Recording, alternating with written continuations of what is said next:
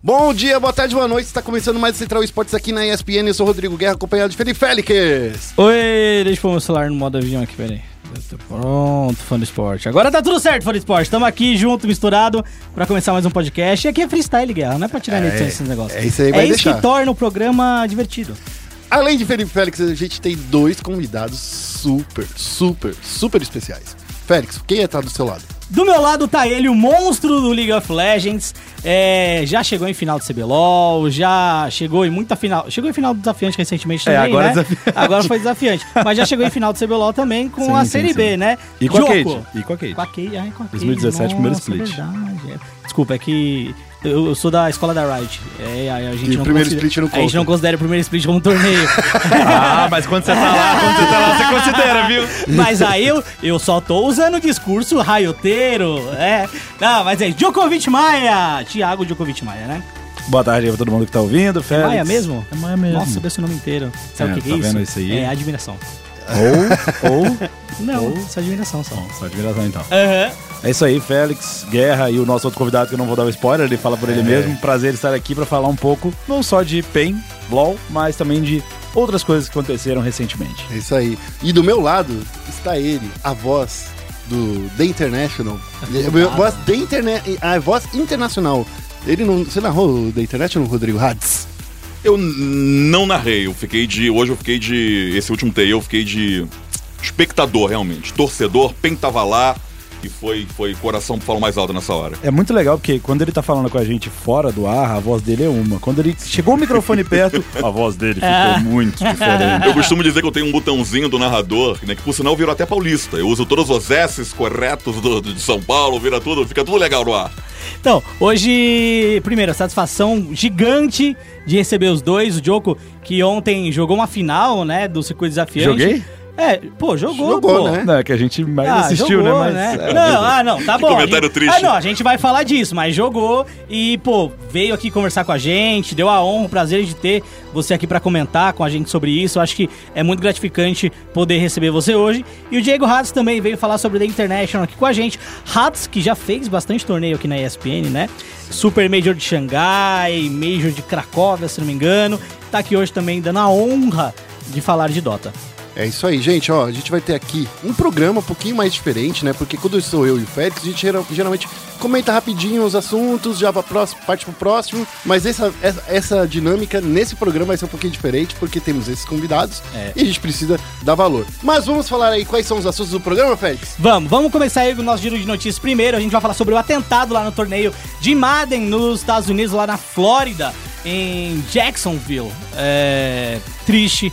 A gente teve três vítimas fatais, quatro vítimas fatais com o, o atirador e 11 feridos. Mas logo em seguida a gente vai tentar alegrar ah, nosso dia falando do prêmio CBLOL que vai premiar os melhores jogadores do segundo split E técnicos. e técnicos do segundo split. Isso aí. Split. Não do primeiro. O primeiro não vale. Eu sempre.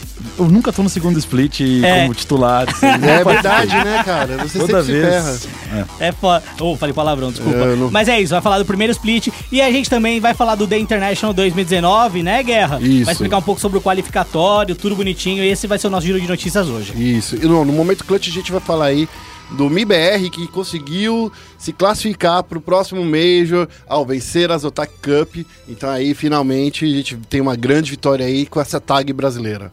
Ou não? Bom, e no Foco Oceano a gente vai falar mais sobre o The International, vai falar mais sobre a vitória da OG, tá? É, história absurda que eles tiveram aí dois meses antes da competição começar. É, vamos falar um pouco também sobre a tradição do ano par, né, com os times chineses e comentar também da, do The International 2019, que já tem lugar definido e tal, né? exato, exato. E no Foco Nexus a gente vai falar de dessas duas é, partidas que aconteceram, né? Essas duas séries que aconteceram nesse final de Isso. semana. No sábado a gente vai falar do Flamengo derrotando o CNB. E É. logo no domingo a gente vai falar, por isso que o Diogo tá aqui, pra falar da Isso. PEN que encarou aí a Redemption. É. É, comentários daqui a pouco. É isso aí. Vamos lá começar então o nosso giro de notícias, Guerra? O giro de notícias começa logo após a vinheta. Vai ser uma carnificina que parece digno de um overtime de uma final. Isso aí!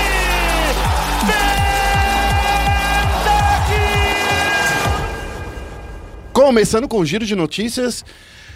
Seguinte, vamos começar com a notícia mais triste desse- É. dessa semana. A gente vai falar aí é, de um atentado que aconteceu em Isso. Jacksonville. O Félix já deu a deixa ali no começo do programa. Isso, terra do Jacksonville Jaguars. Isso, é, nesse domingo, né, dia 26, é, aconteceu um atentado é, de tiroteio é, nos Estados Unidos, Jacksonville, no Jacksonville, esqueci o nome do shopping, eu esqueci, que não tá aqui na notícia, a gente não colocou, Não, mas mas tudo bem.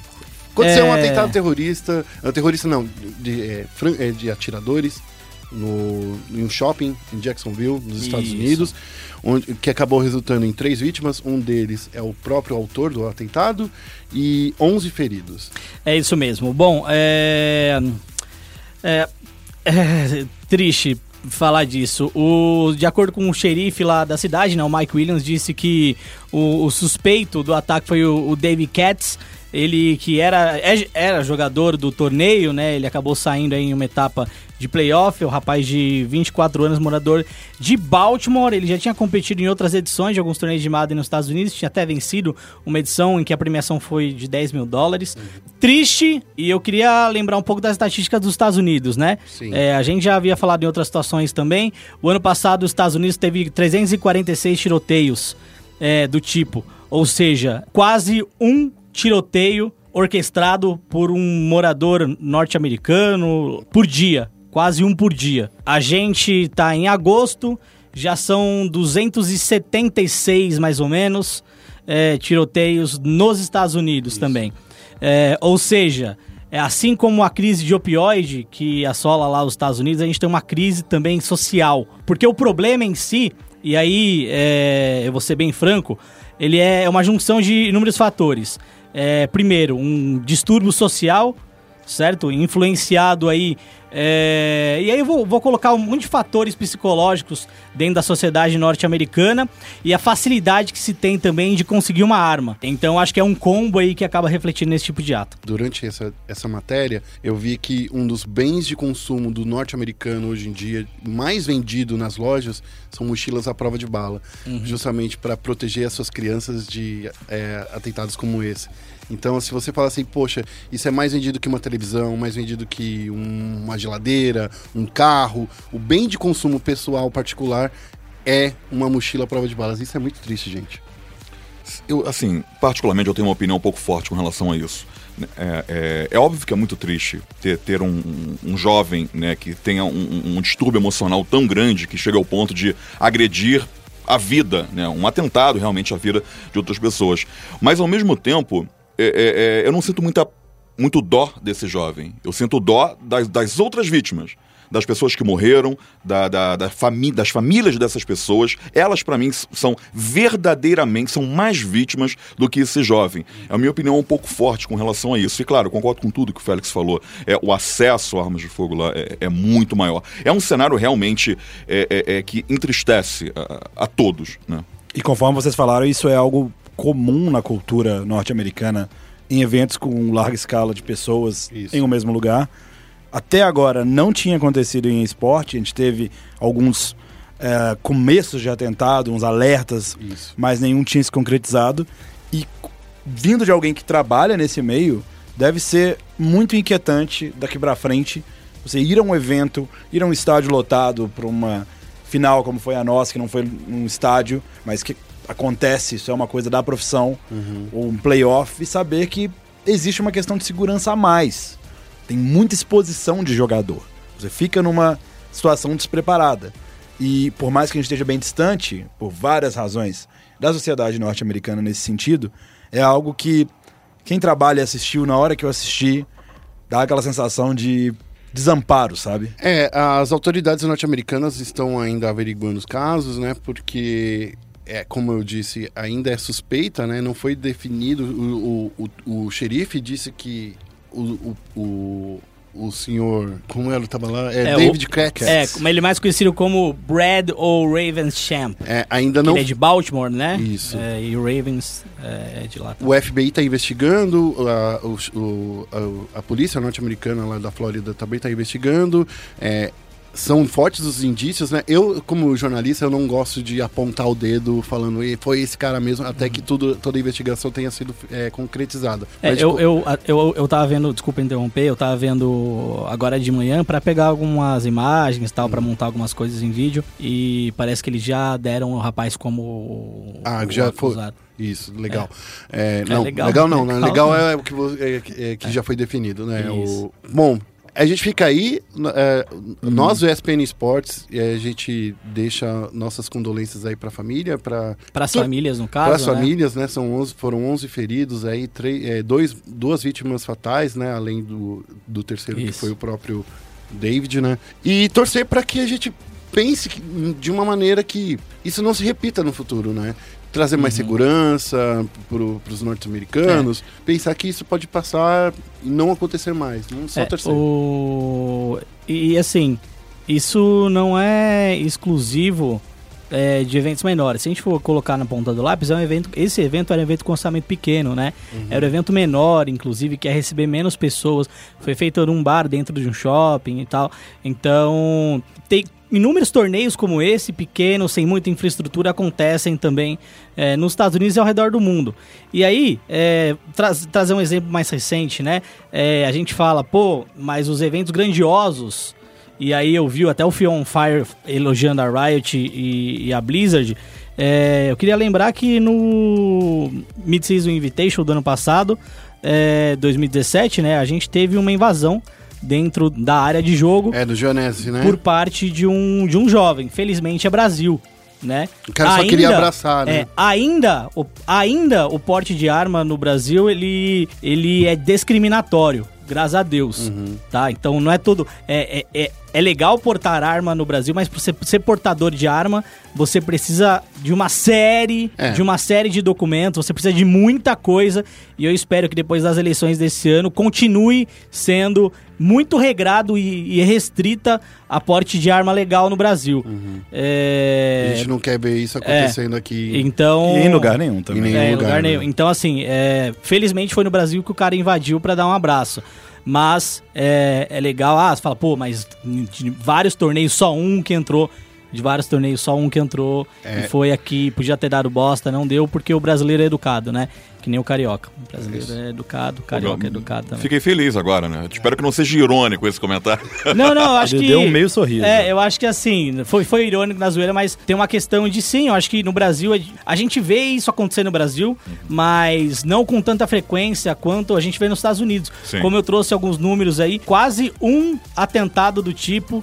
É, um tiroteio por dia, é quase um tiroteio por dia nos Estados Unidos. É, isso é um absurdo. E aí muita gente vai culpar os videogames. É, ah não, os, os- os videogames são responsáveis, porque o cara jogava videogame. Quantos tiroteios acontecem por pessoas com diversos motivos, N motivos que não tem nada a ver com videogame, e aí vem com um tiroteio que foi causado aí por um jogador, né, um competidor, jogadores de videogame sim, e aí culpam os videogames por causa disso.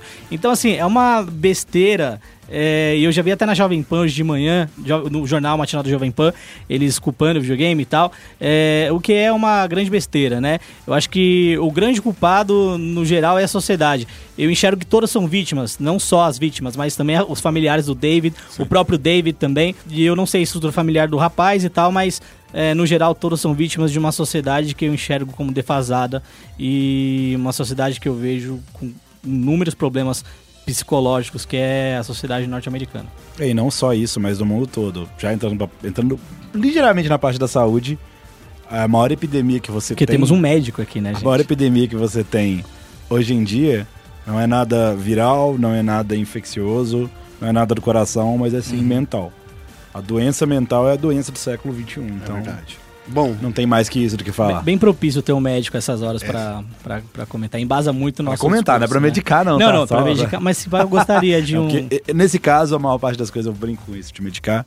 Porque muita gente pensa que tem remédio pra tudo. Uhum. Realmente, tem remédio pra muita coisa. Mas muitas vezes é realmente entender a pessoa, conversar, ouvir. Se alguém tivesse ouvido, ajudado o rapaz, talvez não tivesse chegado Sim. nesse E eu ponto. queria dar um exemplo de superação em relação à depressão, coisa do tipo, que é o Gaulês. sim, É, verdade. Vem... Incrível, viu? Incrível. É. Quem, quem acompanha tá É, vendo. É, é um exemplo fantástico, assim, é, é muito divertido ver ele é, falando, eu tava vendo o vídeo dele falando do Samurai, que é um rapaz. Ah, eu vi Ah, esse vídeo. esse vídeo é muito bom. muito bom. E é um cara que vem fazendo um trabalho fantástico pra ele, pra ele e pras pessoas que gostam dele, as pessoas da tribo dele. Então acho que a gente pode terminar aí essa notícia triste dando um exemplo. E legal, quem, né? quem tá no esporte há um tempo convive com o Gaules e viu a mudança. Sim. Assim, de 10 anos que eu estou no esporte, eu vi vários gauleses e esse, essa versão de hoje em dia com certeza é a melhor. Tá de parabéns. Bom, vamos passar pro próximo assunto. Vamos falar aí do prêmio CBLOL, que vai pro MASP. Vamos passar de uma coisa super tensa, super triste, pra uma coisa mais alegre, né? Cuidado com esse alegre. Que é tenso.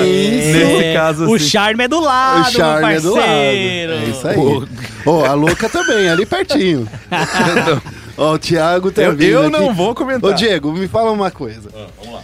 Você conhece, você tá, mudou pra São Paulo faz pouco tempo, né? Mudei tem um mês e meio aqui. Tô me adaptando principalmente com o frio daqui de São Paulo. Você já sabe com- o- como é o charme lá na Paulista? Não. Quem, quem vai me dar essa dica aí? Vai ser o Felipe Félix. Ah. né? Eu, eu, na verdade, eu era mais. Eu frequentava muito mais Augusta. Tem uma balada na Augusta chama Inferno. Isso eu Ali ouvi do dizer, lado, né? ali do lado. Isso eu ouvi dizer. Logo É. quando eu entrei aqui na, na, na, na, na ESPN pra fazer o primeiro torneio, olha, tomar cuidado com o Félix, que ele é considerado o rei da Augusta. Oh, então eu já eu- ouvi histórias aí. Eu ia bastante pra Augusta aí, Pescador, o Inferno e tal. A Inferno, É, ela inclusive diz aqui o nosso ponto que foi fechada, né? É, por causa foi- de uma passagem do. Félix. Eu fui expulso do Inferno já. algumas Nossa, isso aí, é vezes. uma, isso aí é uma. E que frase? É. Eu fui expulso, Eu fui do expulso. inferno. Eu, eu fui expulso do inferno umas vezes já. Foi, foi Umas vezes. momen- momentos de, de jovialidade muito jovial. A flor da pele. Mas vamos lá, vamos, Vamos falar. falar aí, é, né, do- dos- Vamos falar do, do- um pouco aí da adesão da Riot Games de colocar o prêmio CBLOL no MASP, né? No ano de 2018, algumas decisões da empresa foram bem questionadas pela gente, né? A gente questionou, É. por exemplo, a final do primeiro split ser lá no estúdio. Isso, a quantidade de pessoas na final agora em Porto Alegre. Isso. É, falta de planejamento muitas coisas, inclusive inesperado circuitão, né? Que saiu da Promo Arena e teve que ir pra Riot, mas a gente não sabe se vai ficar lá ainda, né? É, então a gente questiona a Riot sobre muita coisa, mas também existe pontos que a gente fala, putz, a gente tem que dar o braço a torcer, porque é uma adesão fantástica você levar o prêmio CBLOL pro MASP. O MASP, ele é o grande cartão de visita sociocultural de São Paulo. Quando a gente fala de grandes exposições, além do Tomiotaki, né, que é ficar perto de casa, que é fantástico também, e outros museus aqui do, do- da cidade de São Paulo, o MASP, ele é o cartão de visita porque fica na Paulista e ele tem um vão magnífico que é usado para muitas manifestações socioculturais também. E quer queira, quer não, o prêmio CBLOL, ele é uma premiação cultural. Nossa, eu interpretei por outro, outro. Eu achei que você ia falar outra coisa. O quê? Ah, Mas. não, Depois, depois a gente fala disso. Ah, em off? É, ele ia falar de outra Não, não, coisa, não, que é um pior que- problema. É, Não, não era não exatamente isso. Ah, mas não era esse o problema. Vocês chamaram do charme, mas no mínimo uma coincidência muito legal. Depois eu vou colocar. É. Eu vou colocar. Não, é, ali Você é o fala, after então. party, né? Já É exatamente emenda- isso que eu ia falar. E Já geral- emenda o after party. E é uma brincadeira interna dos jogadores, dos pessoal do competitivo.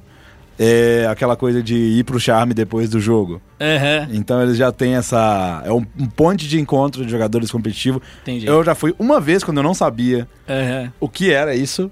Fui Mas é em- embaixo do MASP? É. Então, é, é como se fosse atravessando a rua. Você Hum. tá do lado esquerdo, Uhum. se você atravessa pro lado direito, você tá no máximo. Ah, entendi. Nossa. Então, assim, quando eu vi isso no cliente Uhum. do LoL ali, prêmio CBLOL no máximo, Não, os caras estão trolando no mínimo. Os caras estão de muita brincadeira Não, de... É, não, o- mas é da hora, é da hora. É legal, o museu, o, o MASP, ele já foi é, lugar onde já trouxe, por exemplo, a gente já viu Portinari, a gente já viu. Não é Vivaldi? Esqueci o cara lá que faz, a, que faz as pinturas doidas. Mas assim, a gente vê muitas artes. Vários fazem É, pintura doida. tá no MASP, Tem é uma museu época do de arte. cubismo do Picasso que ele só fazia pintura doida. Ah, era com o Picasso, era isso que eu ia É. falar. É, então, mas aí tem várias coisas que você começa a entender. Qual que é a ideia que tá passando. Uhum. Colocar o esporte como arte, algo interessante, algo, algo que não tem, assim, quando nem respeito na sociedade atual brasileira. Levar como se fosse um evento sociocultural como, como qualquer outro. Isso, isso mesmo. E, ah, sinceramente, Félix, eu concordo 100% no que você falou. 2017 foi um ano bem complicado pra Riot. E começo 18 de também. 2018 também. foi bem complicado. Talvez. ma- Mas, nunca é. Assim, a relação é direta. O 2017 foi ruim. E, obviamente, consequentemente, o começo de Sim. 2018 também foi. Eu falo porque eu tô nesse jogo desde o início, desde o beta, e eu nunca vi o que tá acontecendo. Então, agora nem tanto, parece que iniciou-se uma recuperada, um recover, mas muita decisão errada. A final também que eu participei em 2017, primeiro split em Recife, teve muita turbulência nessa final. Uhum. Então, fazer direito, tomar decisões legais, tomar decisões inovadoras é com certeza o caminho. Né? Não é The Carry Made, não, tá? Mas é outro esquema.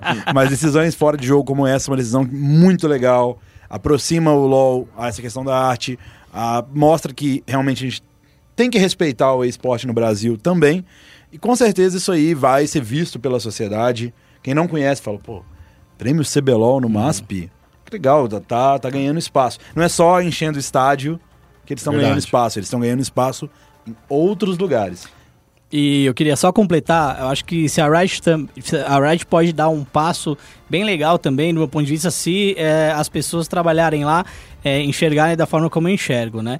Eh, eles podem até trabalhar uma- um hype para criar um tapete vermelho ali, para que os fãs possam visitar também, não entrar e lotar com os fãs, mas que os fãs possam também estar lá para prestigiar os jogadores, entendeu? para causar uma movimentação legal na Avenida Paulista é cheia de atração ali. Então acho que os fãs também podem orbitar em relação ao evento, coisa que dificilmente aconteceria nos estúdios da Riot, né? Porque o, o acesso não é fácil. Você não tem o metrô do lado, como você tem no MASP, por exemplo. Você não tem bares, lugares de entretenimento. É, dependendo da hora que for começar, eu não sei a hora e o dia certinho de cabeça. É de noite, é de É, noite, com certeza. mas- Vai ser no dia 27 de novembro, a partir das Ah. 20 horas. A gente sabe se a gente sabe se isso daí é um domingo, porque a gente tem que lembrar que a Paulista muitas vezes é aberta também, né? É, então, dependendo de como for, a Riot pode utilizar muito bem essa questão da Avenida Paulista aberta para começar o evento dela. Então não é, já errou porque é numa terça-feira. É numa terça? Ah, É, que pena, então que É pena. muito triste, poderia realmente ser num, num domingo, eu concordo com É, você. Mas seria, imagina, Paulista aberta, você começar um- alguma coisa de tarde, cheio de fãs de LoL ali. Puta, seria um sonho, né? Seria fantástico. Terça-feira é um dia bosta. Mas.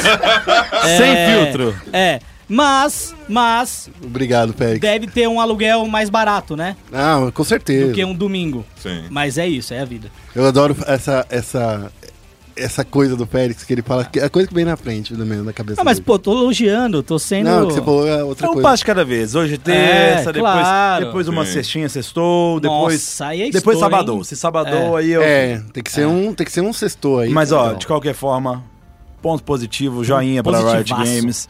Vamos ver aí como é que vão ser as próximas decisões que eles vão tomar. Vamos ver como é que vai ser Porto Alegre, que há uma expectativa em cima disso aí. Você lembra da última vez que teve um evento em Porto Alegre? Eu lembro, ia Micão falou que ia ser fácil. Foi.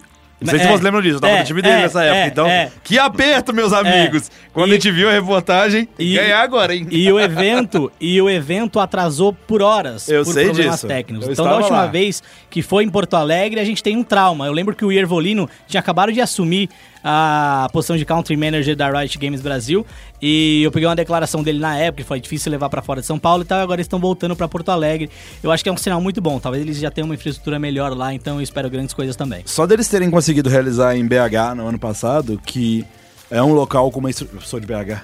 Sim. Então eu sei que a infraestrutura lá era- é um- uma questão complexa. Eu já sei que eles provavelmente vão conseguir fazer com muito êxito. E querendo ou não, Porto Alegre é um lugar que, assim, tem, parece que tem lugares no Brasil que são Sim. polos do esporte Sim. menores. Porto Alegre é um, toda a região ali do, do Nordeste. A gente esquece que o Nordeste, o Nordeste é muito sedento por esporte. Não, Sim. ali- Especificamente, acho que é Recife. Recife e Que é- Natal, né? Recife Que é, o Vale do Silício player. brasileiro. O, o- o- aquele menino, o Envy, ele é de Recife, não é? Isso. Isso.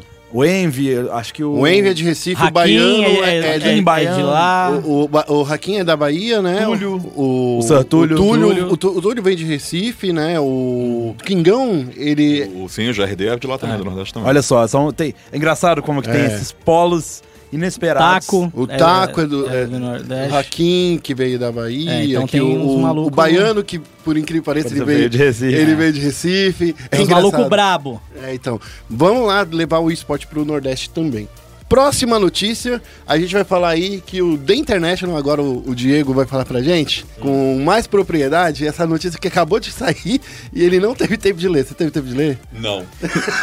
Não, vamos, vamos, vamos debater aqui. Mas vamos debater, Então ó. você vai falar o que vai sair na sua cabeça. Isso aqui é, ó, ao vivo, diretamente Ao da cabeça do Hades. É, o, o circuito de 2019 do, Pro- do Dota Pro Circuit, né? O Pro Circuit, é, vai receber uma leve mudança, uma leve grande mudança. A partir é, do ano que vem, é, os times vão, é, de cada região, é, América do Norte, América do Sul, Europa, é, Ásia, vão ter apenas uma única chance de ter um- uma classificatória direta. Ou seja, a, a- a maioria dos times ainda vão se classificar pelo circuito de pontuação, né? Isso. Metade são oito por pontos, né? Isso. Que nem foi esse ano. É, esse ano foi- foram oito. Se continuar desse jeito, se no The International é, é, de 2019 Certo. continuar desse jeito, significa que 12 equipes vão vir pelo Dota Pro Circuit. Hum... Então, assim, Seis vão vir de, região, de, é, de classificatórias regionais e os outros, os outros 12 vão vir pela, pelo Dota Pro, É, Circuit. porque algumas regiões, vamos lá, você Vamos lá. que é o cara. Algumas regiões, como os Estados Unidos, por exemplo, tinham duas classificatórias, certo? Sim, Porque são muitas equipes lá. né? Isso. Aí, por É G, exemplo, é, esse ano a gente teve a EG e a VGJ Storm Sim. que se classificaram via Estados Unidos, Mas né? tem outras equipes, olha, Complexa de lá também, tem várias equipes com potencial de estar no TI que acabam não indo por conta dessas pequenas classificatórias, né? E- mas agora vai ficar mais difícil, então. Vai, vai ficar mais difícil. Mas por que, que você acha que eles tomaram essa decisão? Eles querem mais inclusão? Qual que é a ideia? Cara, eu, eu acho que, assim, é, é- é selecionar um pouco mais. Né? O que a gente viu no circuito profissional, que isso começou em 2017, o circuito profissional de Dota 2, é, você ia jogando os torneios oficiais, os Majors e, e os Minors da Valve, e você ia acumulando a pontuação. Basicamente, o circuito é isso. E mais ou menos o, o TI acontece em agosto, e em fevereiro a Virtus Pro já estava classificada. Assim, com, sei lá, 1.200 e, e a VP, tanto é que VP era na boca de todos os analistas de Dota no mundo, a VP era uma das grandes favoritas, junto com a, com a, LGD e a Liquid, né, para levar esse TI. E, assim, classificou e continuou tirando ponto de várias outras equipes, né? Isso talvez foi uma coisa que me incomodou um pouco nessa nova fase, mas dificultaram um pouco mais, deixa as coisas um pouco mais seletas, né? Eu não confesso que eu não faço ideia do que se passou pela cabeça da organização da equipe da Valve nisso, né? Mas acho que a gente tem que ver na prática como vai funcionar para poder fazer uma análise um pouco melhor e ser justos também com, a, com a Valve. É, eu, eu enxergo também essa mudança dentro de um contexto mais amplo também de qualificatório. É, é, Teve essa mudança, então 12, né? E agora o resto vai por, por classificatórias individuais regionais, mas também não existe mais um invite para majors, né? Sim. É, então, o que, que aconteceu nesse ano 2017, 2018? A Virtus Pro tava top, Sim. no top, e aí por estar no top, por ser o melhor time do mundo, ela era invitada para Pra todos os tudo. outros torneios. Sim. Então agora não vai ter mais esse, ó, os caras vão ter que jogar as ca- qualificatórias de tudo pra conseguir chegar lá. Então não vai ter meio boiadinha de invitar a- a- a- o, o time. E outra coisa também que é legal, é cada qualificatória de cada região, pros majors, né, vão dar duas vagas. Então, é, você aumenta a quantidade de times que podem pontuar. Com isso, você tem mais disputa por pontos e você dá mais vazão pro ranking. Porque aí ao invés de 8, são 12. Então você tem mais 4 ali. É, eu acho que, inclusive, quem ganha muito com isso são as regiões menores, Sim. como a América Latina como um todo, né? E aí o Brasil indiretamente pode ter um ou dois times em grande parte dos majors do, do ano que vem. Deixa eu só fazer uma pesquisa aqui. E, Rádio, segura aqui o microfone. O vamos outro time que teria ido, que ficou em vice aqui na Qualify, foi a SG. SG. SG. Eu sempre esqueço o nome, é SG. Isso. O, o- isso que você falou é muito interessante, principalmente essa parte do, das próximas majors, né? Eu acho que vai ser muito bacana. Porque o Dota, assim como eu imagino que como LoL não tem, eu tô longe de ter. Aham. Acho que se eu tiver 10% do conhecimento do LoL que o jogo tem, acho que eu tô feliz já, eu já me entendo muito de LoL, né? Mas é, o metagame no Dota muda, assim, de três Dentro do meses. campeonato, É. Dentro do sim. campeonato também, pelo que eu Sim, vi. assim, na, na- na- por exemplo, a título de curiosidade, da última Majors, que foi, na, na última Major que foi transmitida aqui na, na, ESPN, a Foi gente o- viu um. Foi o Super Major de Xangai. Foi Sim. o último Major antes Sim. do The International. E a gente via um, um metagame de lane tripla. Pro TI, que foram meses depois, mudou completamente. A posição de offlane su- mudou um pouco, agora faz o semi-carry. A dual lane voltou, que a gente não vê dual lane aí há uns 4 anos, desde a época do falecido Garena. né? Então muda muito o, o cenário de Dota 2.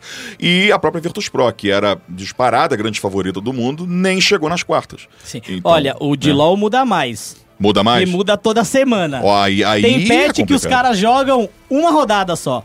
E os caras têm que treinar. Vou treinar duas semanas pra jogar uma rodada só no patch. É, assim, tem os pontos positivos e negativos no comparativo. Eu comecei jogando Dota, como a maior parte das pessoas que, Sim, do Mobs. que, que joga MOBA. E assim, certas coisas são muito melhores no Dota, com certeza. Por exemplo, a maneira como eles encaram o jogo como um todo, em distribuição de recursos, é muito interessante. Isso aí não existe no LoL da mesma forma, já que você tem uma maior atenção para lanes fixas. Sim. Então você não tem essa diversidade tão grande. Tanto é que o jogador de LoL se torna extremamente perdido quando as coisas saem do controle dele. Como foi a questão da, da dual lane, que é o bot no, no LoL. Chamaram de afunilamento, né? Ter, não, não só a dual lane do mid, que seria essa do afunilamento, Isso. que foi junto com os maids na bot lane, na nossa dual lane. É. Normalmente a dual lane vai com um carregador à distância, de dano à Sim. distância. Então, isso que você falou tem seus pontos negativos e positivos. O Dota eu vejo que ele muda menos, mas ele muda mais radicalmente. Sim. A mudança é muito radical. Sim. E os jogadores já acostumaram com isso, aparentemente. Aparentemente. Sim. No nosso caso, principalmente pro competitivo, o tempo de duas semanas é um tempo bem curto. Eu agora tenho que jogar uma é, série de promoção daqui a três semanas, que, eu não sei qual patch vai ser, não é informado com clareza. Então aqui, a gente está atualmente, olha que loucura, a gente está no 8.16 no live. Ou seja, todo mundo que você entrar no LoL jogar agora, tá no patch 8.16. Muitas mudanças. Eu joguei a final do desafiante ontem no 8.15. Totalmente outra história. E eu devo jogar a série de promoção no 8.17. Então, assim, por exemplo, eu não tinha a Kali. Então eu joguei meu campeonato todo no circuito desafiante sem a existência desse campeão. Estará disponível na série de promoção? Não sei. É. Então eu tenho que. O que que eu vou fazer? Tenho que me preparar. Nunu, será que vai estar disponível? Nunu, pode ser. que- O Nunu ele vai sair no ele vai, 8.17. é, ele vai sair agora já. Vai Essa sair. semana, né? Hoje, hoje é segunda? É. Deve sair amanhã. É, essa semana. E aí é outro campeão também que entra nesse hall. E vai estar, não vai estar. É, bom, é complicado, mas pra terminar, e o Guerra tava fazendo uma pesquisa. É, eu fiz uma pesquisa aqui sobre o Dota Pro Circuit Aham. e quais, é, é, quantos times foram classificados. Foram oito, né? Isso, foram a oito. VG, é, VGJ Thunder foi a oitava. Se tivesse entrado nessa nova lista aí dos, dos 12, e entrariam pelo, pelo, pela pontuação a Optic Gaming, a VGJ Storm, Uhum. que é a, a irmã da Thunder, né? O, a Evil Gene, a, a, EG, Evil Genesis. Eu sou muito ruim pra falar inglês, gente, quando tô assim Evil nervoso. E a Fnatic também entraria. É, ficaria Então- de fora a OG, que foi a campeã do The É. International. É, entendeu? A campeã da internet E a ficaria de tem. fora. É, mas é, é isso, velho. Mas é bastante time, né? São bastante quatro times. times a mais classificados aí por pontos. Eu É, espero que volte a ser, é, que, que tenha 22 times. Eu acho que vai ser animal. 22 eu ia acho ser que incrível. o, o Copa do Mundo. o, o circuito profissional de Dota do ano que vem vai ser o melhor circuito profissional de Dota que Dota já teve. É, vai ser legal. É isso que eu acho. Bom, esse foi o nosso giro de notícias. Agora a gente vai falar um pouquinho, rapidinho aí, de Counter-Strike no Momento Clutch. No Momento Clutch a gente vai falar agora sobre o MIBR conseguindo levar uma tacinha pra casa, hein? É uma tacinha ou uma Isso. taçona, Félix? Olha, fisicamente é uma taçona, né? Ela é linda, né? Ela é bonita. toda Ela é preta, grande, é. cinza, amarela, neon e tal. É, no papel, no papel, eu acho que é uma tacinha.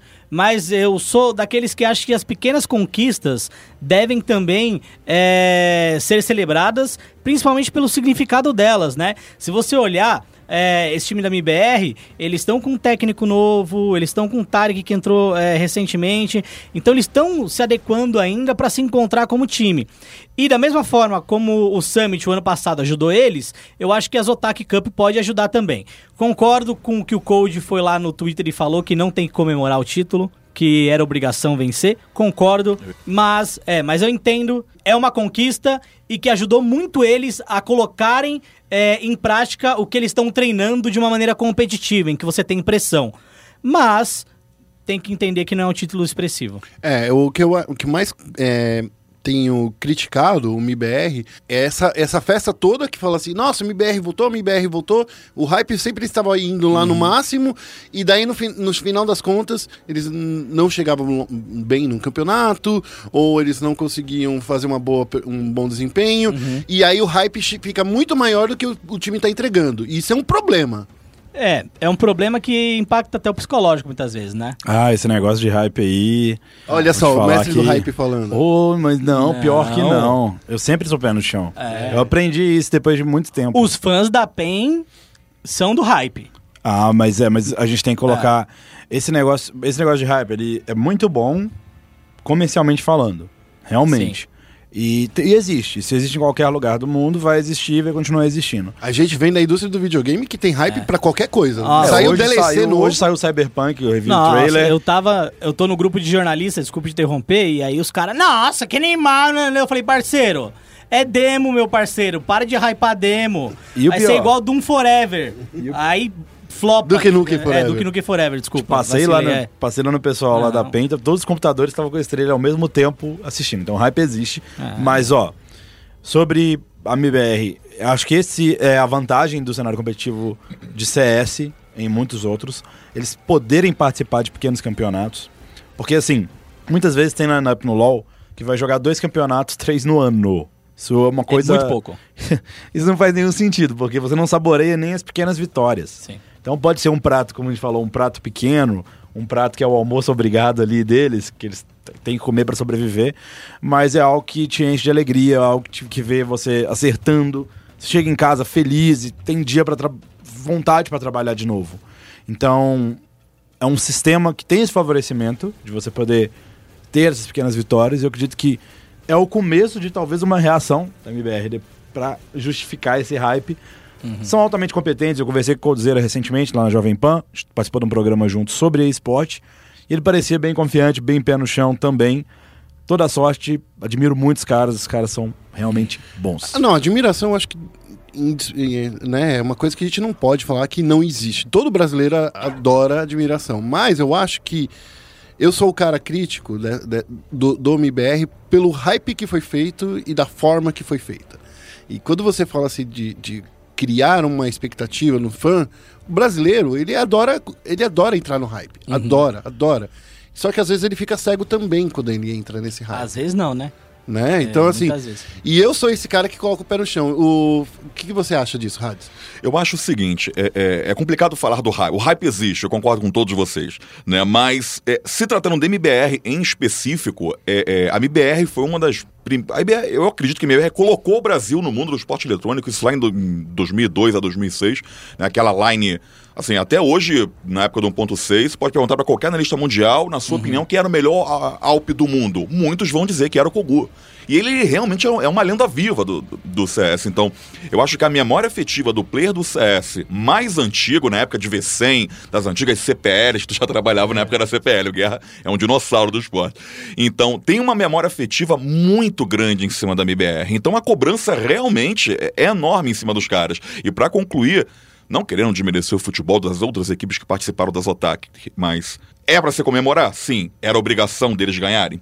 Definitivamente era obrigação dos caras ganharem. É, eles enfrentaram na primeira rodada o time da Flash, que é um time asiático, é, MVP na segunda rodada. É, MVP, inclusive, venceu a Virtus Pro.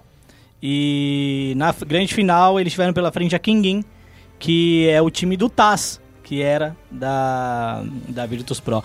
Então, assim, são times que, se você olhar o ranking da HLTV, é, eles estão lá embaixo, muitos não aparecem. É, o time asiático mais famoso que participou foi a Tailu. Ela estava na outra bracket, inclusive. É, e no fim das contas é isso. É, eu concordo plenamente. Tem que ser comemorado, mas.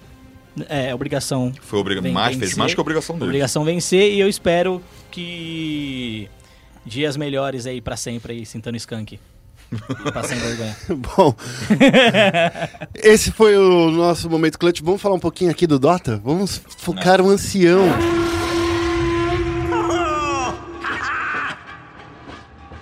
E depois dessa vinheta incrível e maravilhosa, né, a gente fica pensando assim, ô Diego, a gente precisa fazer aqui um resumo do que aconteceu nesse The International, porque assim, semana passada a gente já fez, quando a PEN Sim. caiu, o Diogo aqui não, não, Sofri, sofri. não estava, eu acho que, no mesmo hype, porque você estava Tava. focado totalmente Mas no tá, LoL. tá, sim, sim. Claro que eu foco era totalmente no LoL, mas não é de. Não é, não é mistério pra ninguém que Uhum. a organização da PEN gosta muito do Dota, tem muito carinho pelo Tá jogo. ganhando dinheiro com Dota, tem que ser honesto. o Pada Você tá não pode Dota. Tá, falar. não, mas, gente, isso Você aí, isso aí é falar, verdade. mas Só tem que, que ser claro também. só que eu acho que. E não é ruim, é bom. É bom, mas não, é, é mais que isso. É muito.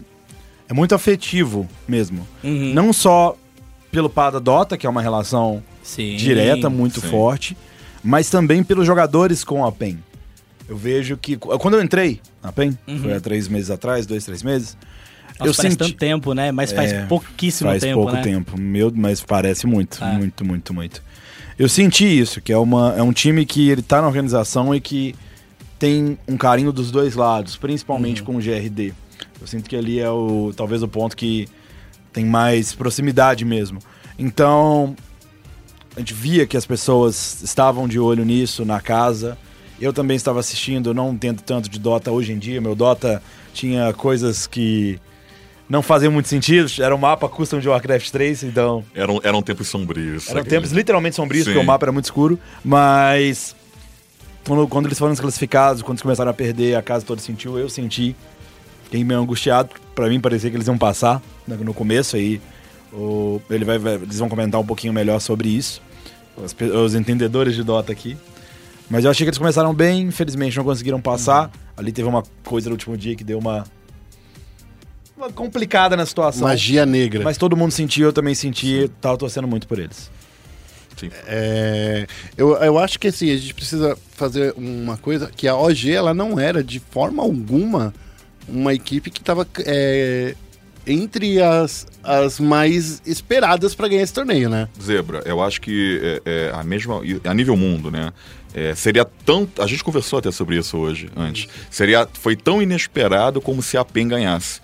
É, não que a PEN não tenha potencial para levar esse TI. Eu acredito que tem potencial, talvez falte um pouco mais de bagagem para os nossos meninos, né? Mas a OG realmente foi uma zebra e, e- e não querendo desmerecer, foi muito merecido, foi um Dota de mais alto nível, mas ninguém daria, até pela própria, própria classificação deles, que ninguém dava nada. É, é, eu acho que essa, essa coisa de, de chegar de um, um time que. Vamos falar de novo lá aquilo que a gente falou no primeiro bloco, que era o time que, pelo Dota Pro Circuit, não teria nem entrado né, no campeonato, ser o campeão, é uma coisa que mostra também que a gente pode pensar de maneiras diferentes no futuro. Porque às vezes o, a gente fica vendo sempre a Virtus Pro, que ganhou é, a maioria dos campeonatos. A gente estava, claro, de olho muito, per- de, muito próximo na PEN, porque era o time brasileiro que estava representando a gente no exterior. Então, assim, mas a OG, ninguém viu isso chegando. Sim, teve, teve um detalhe interessante. é, eu não posso confirmar com certeza essa informação, mas parece que o Morphlin estava com algum bug na final. Tá rolando essa informação muito forte nos grupos, né? Que aparentemente quando ele estava morfando e eliminava um herói e na, na- quando upava um level, ele não ganhava status. Então, no final do jogo, aproximadamente o, o Morphlin perdiam 40 de agility, perdia dano, perdia muita coisa. O que a gente está esperando no posicionamento da Valve, porque isso poderia ter tirado 7 milhões aí da LGD. A LGD pegou o Morphlin, utilizou o Morphlin no, no, no jogo, né? Mas ah, vamos esperar o posicionamento oficial da Valve. Agora, com relação à equipe da OG, mérito total pro Notail, né? Que é uma equipe muito nova. O Notail, na minha humilde opinião, ele mecanicamente ele não está mais isso tudo, mas é o drafter, é o capitão, e o que o Ana e o Jerax jogaram nessa, na- na- na- no main stage do TI foi uma coisa fora do normal. Esses dois caras, assim, hum, senhora, que homens. O- Eu acho que tem alguns fatores que circundam a OG, é uma mítica toda, porque, é, primeiro, é, o, o Notail joga na Fnatic, né? E durante muito tempo, é, ele que fundou a OG, na verdade, né? Ele fundou a OG junto com o Fly. E os caras eram um em carne, jogavam há muito tempo juntos. E dois meses antes do The International começar, o Fly e o Seth saíram, né? Foram pro, pro time da Evil Geniuses.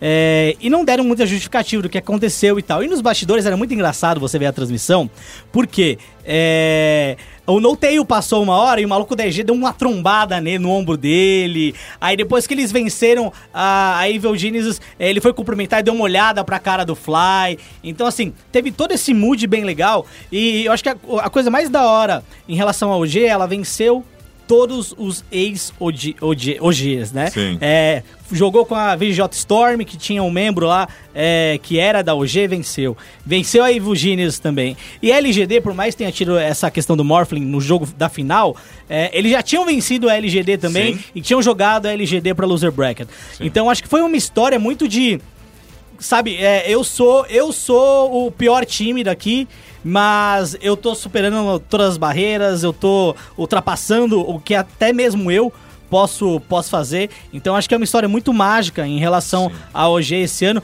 e uma, uma organização que foi criada justamente para ser contra a mudança de rosters perto de grandes torneios, né? O que o Noteio defendia era Olha, a gente não quer mudar o nosso roster só porque a gente perdeu. A gente quer continuar com ele e a gente quer continuar treinando. Por isso que o Fly tava há muito tempo lá, o site também, e isso acabou sendo desfeito. E aí eu acho que no fim das contas, né, ele que saiu por cima de tudo isso. Então é uma história muito bonita e venceu o time chinês um ano que o chinês deveria ganhar. Que os anos pares são dos chineses e os ímpares do resto do mundo. O que é, é- é muito bacana pra mim, né? Que com toda essa surpresa da OG levando esse TI, poderia ter sido a PEN. Que, que, que tava lá, né? Quando, começou o TI, é, foi a primeira participação do Misery, a contratação, isso até o Diogo pode falar bem, né? O Misery entrou pra equipe apenas para esse Mundial a título de teste. E depois é, iriam ver o que queriam fazer com ele. E a comunidade brasileira de Dota 2 criticou muito o Misery com o pique do Tiny no mid. Que, que o- não- realmente não encaixou muito bem na mão do Irra, mas criticou-se muito o Misery em cima disso. E foi sensacional. O Tiny é o segundo, foi o segundo herói mais utilizado no TI8, perdendo apenas pra Venge, entendeu? Então, na minha humilde opinião, eu acho que o Misery trouxe uma, uma, um Dota diferente. Por exemplo, o GRD é um cara acostumado com aquele Dota de rua, aquele Dota moleque, agressivo. O Misery colocou um outro Dota em cima que eu acho que acrescentou muito pra mas, equipe da mas PEN. aí, se, eu- se a gente for pegar, por exemplo, é, a PEN participou da S1 Birmingham, certo? Sim. Ele ficou em terceiro lugar jogando um Dota raiz, um Dota Sim, moleque, né? sim, Dota É, de rua. Dota de rua que é aquele Dota que você sai no early game matando todo mundo, procurando treta.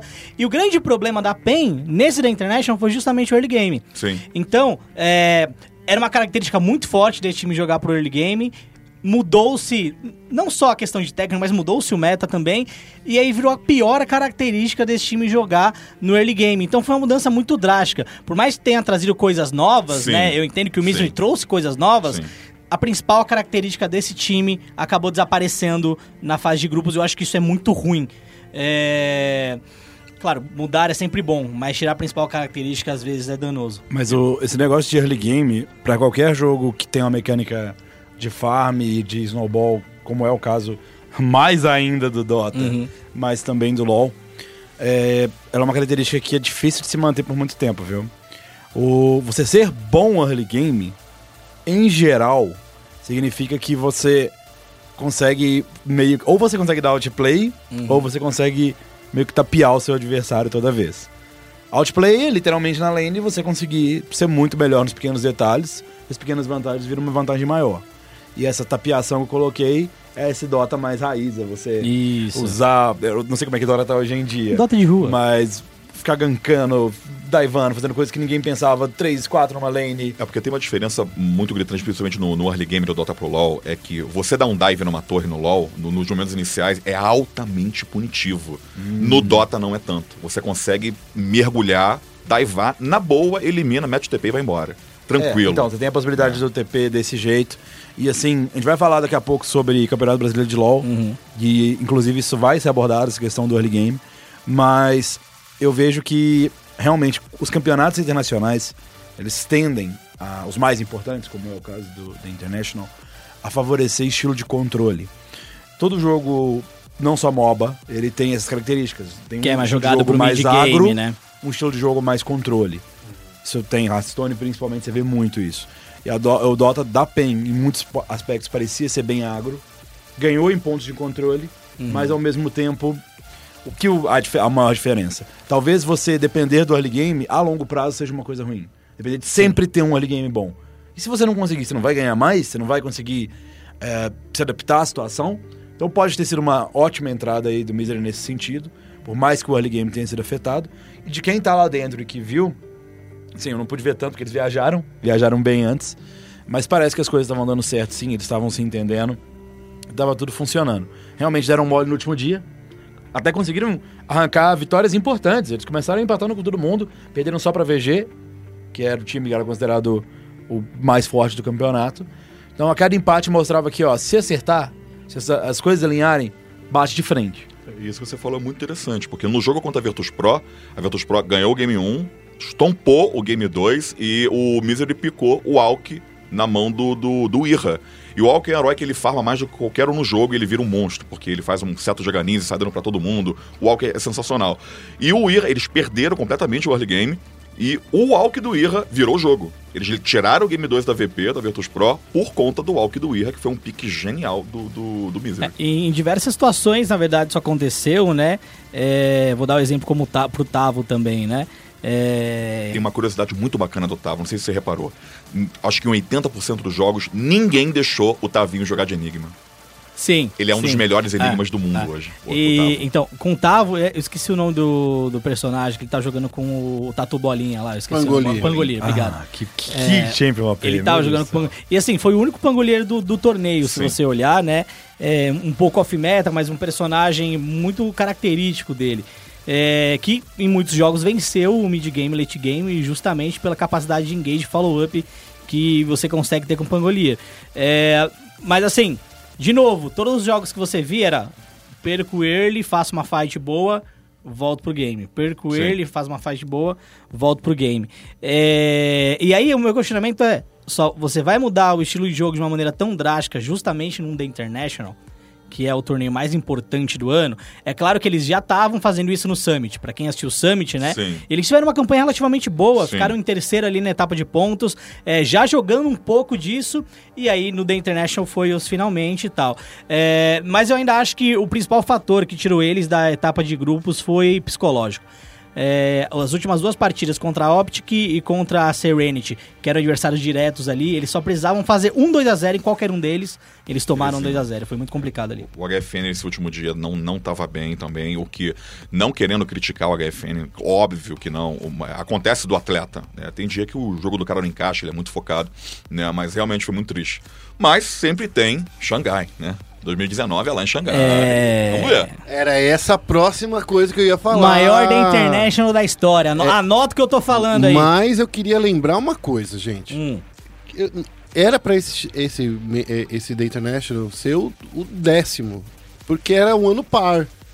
Que ia ser em 2020, era um ano que a China ia ganhar. É. Só que a OG quebrou essa, essa mítica aí, né? Que agora não, não é isso? Sim, é. Tem essa coisa aí dos do chineses com, com par. Talvez, eu acho que no décimo da International, eles voltem pra Cologne. Ah, entendi. Pra celebrar o primeiro da International. Legal, legal. então, legal. é porque o primeiro foi em Cologne, aí depois os outros em Seattle, esse ano em Vancouver, no Canadá, ano que vem em Xangai, na China, e aí no ano seguinte pode ser a volta pra Cologne pra celebrar toda a história do The E International. nesse retorno aí, previsão aí, ó. Anota aí na agenda. Vai ser final de PEN contra Navi em 2020. Pra, já pra relembrar, vamos Eu relembrar acho que bem. até né? lá o Dandy já aposentou. Já, já, já, já, já. Então, é uma grata surpresa esse anúncio em Xangai. Eu acredito que vai ser o maior Day International da história, com a maior premiação da história também, porque eu acho que os chineses vão gastar muita grana deles. deixar marcado. Então, eu já faço uma eu já faço uma projeção que o ano que vem vai ser a maior premiação da história e pra superar a maior premiação da história de 2019 vai demorar um pouco ainda. Porque eu acho que os chineses vão querer botar tanta grana, tanta grana que nem o The International vai conseguir superar essa marca. Ah, você tá falando de grana, eu queria lembrar só que foi fechada, né, a pr- a, premiação total foi de 25 milhões de, eh, e meio de dólares, o que dá 104 milhões de reais, É alguma coisa. né? Ah, e a gente fez também o levantamento. A PEN que ficou em, na última posição junto com. Ah, esqueci o segundo time que ficou com ela. É, Evo, Evo, não, não, é Invictus Gaming. com a chinês. Invictus. Cada uma levou 63 mil dólares pra casa, quase 64, o que dá 261 mil reais, o que dá pra pagar um ano aí de, de CBLOL, não é não, Diogo?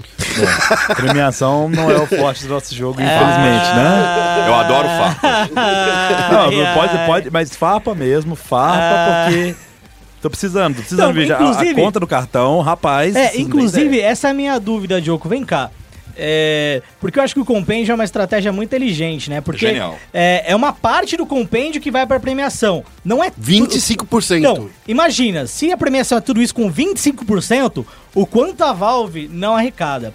E aí, você olha a Riot, ela faz lá a premiação, e aí depois de seis meses, ela lança as skins do campeão mundial, quando ninguém mais tá nem aí pro mundial do ano passado. Não, mas sabe o que é o pior eu disso? acho uma coisa absurda. Eu acho isso o, o, o, o cúmulo, o cúmulo do absurdo. Como é que você vai lançar seis meses depois as skins do campeão, campeão mundial do ano passado? Não tem mais hype, o time já nem existe muitas vezes. Era isso que eu ia falar. Entendeu?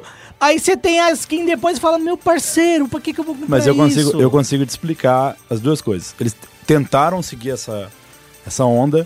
Eles atualmente têm a, a skin Championship e a Vitoriosa. Isso. Uma das duas eu acho que é a, a Vitoriosa que tem essa mesma relação. A vitoriosa. Eu não sei se é porque a do Zed eu acho que é Championship.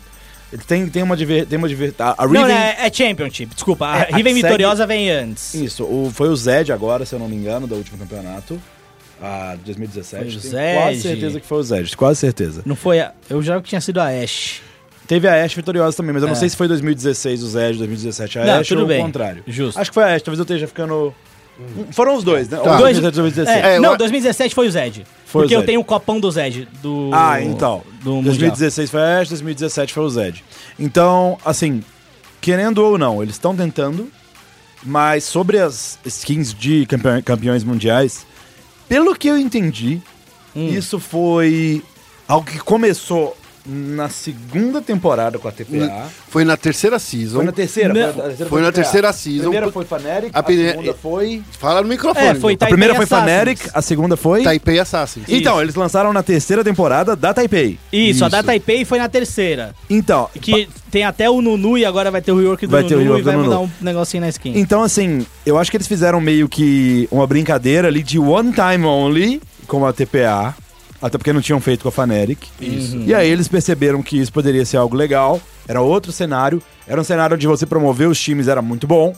Então você não fazia por parte só comercial. Uhum, As skins eram muito menos trabalhadas. sim. E virou uma tradição. E agora? E é uma tradição que ferrou a Riot. É, porque agora você tirar a tradição, aí vai chegar, vamos supor que, por exemplo, ah, nesse próximo campeonato, o time que tá aí indo, mo- vamos pensar um time que tá indo muito bem da Coreia. A Griffin. A Griffin. A Griffin é campeã e não vai ter skin da Griffin. E aí? Você acha que eles vão ficar, ah, ficar de boa com isso? É, eu não. ficaria. Então, assim, vejo, eu concordo com que eles não estão fazendo as coisas da melhor forma possível. E realmente, pra mim, esse é o ponto principal que a Riot tem que dar a dress o mais rápido possível. É a questão de criatividade e inovação. É, eu, eu acho que o problema da Riot há um tempo tá sendo correr atrás do próprio rabo. É, É um bom rabo.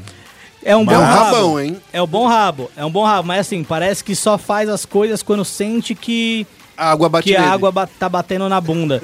e aí é, é complicado. É, por mais que a gente. A gente tem esse, esse viés, essa visão romantizada, né? Videogame e tal.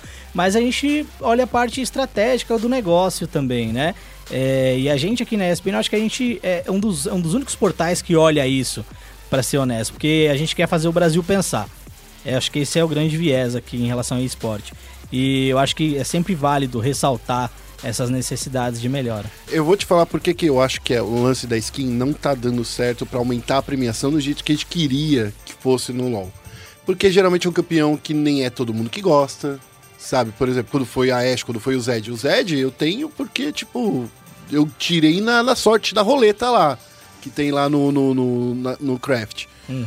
Mas no caso do Dota, eu comprei o Battle Pass porque, assim, ele me traz o narrador, que é o Gabe Newell, ele me traz, que é o cara mais legal de todos. Muito legal que- aquele né? né? Porque ele me traz uma é nova skin pro jogo, porque ele me traz uma, um, um lance pra apostar no time que vai ser campeão. E esse é o mais legal de todos. E ele vai me dando muita coisa pra eu fazer. Isso é da hora mesmo. Não é só uma coisa. Ele vai me dando muitas coisas e conforme mais pessoas compram, melhor fica. Imagina se fosse assim. A sei lá, a Riot nunca mudou o HUD deles de uma maneira que nem o, o The International faz. Não só o Rude, né? É, há pouco tempo entrou aquelas vozes dos, dos narradores Penge e falou assim: ah, matar aquela da normally, aquela coisa toda que a gente que narra de dentro do jogo, aquilo é um saco. Porque é um inferno, você não ouve o seu comentarista de tanta gritaria no início do jogo.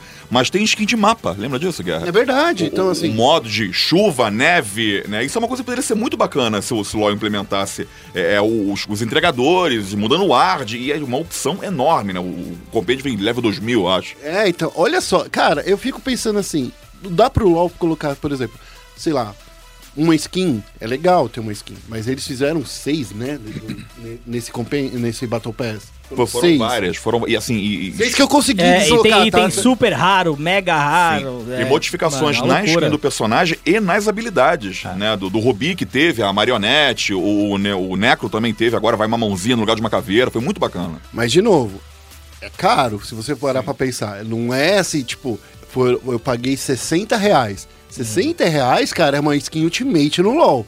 No LoL a gente sabe que... É, mas é uma skin só. É né? uma skin, Não tudo é bem. tudo isso. Agora- agora- Mas o compêndio te dá uma experiência. Exatamente. falar Essa é a exatamente isso. diferença. É exatamente Tem razão. Nunca, eu nunca pensei dessa forma mesmo. Te dá uma experiência O mesmo. Compendium te, ele te faz viver, não só ter, te dar uma experiência, mas ele te faz querer assistir o campeonato Hum. de outra maneira.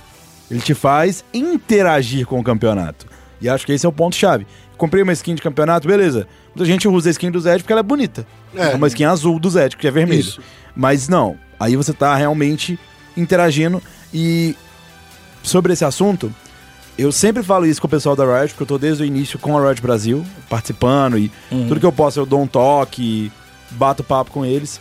E procurem nos próprios players e nos coaches e quem vive com esse jogo 24 horas por dia na cabeça, também saber o que, o que eles acham que pode ser legal.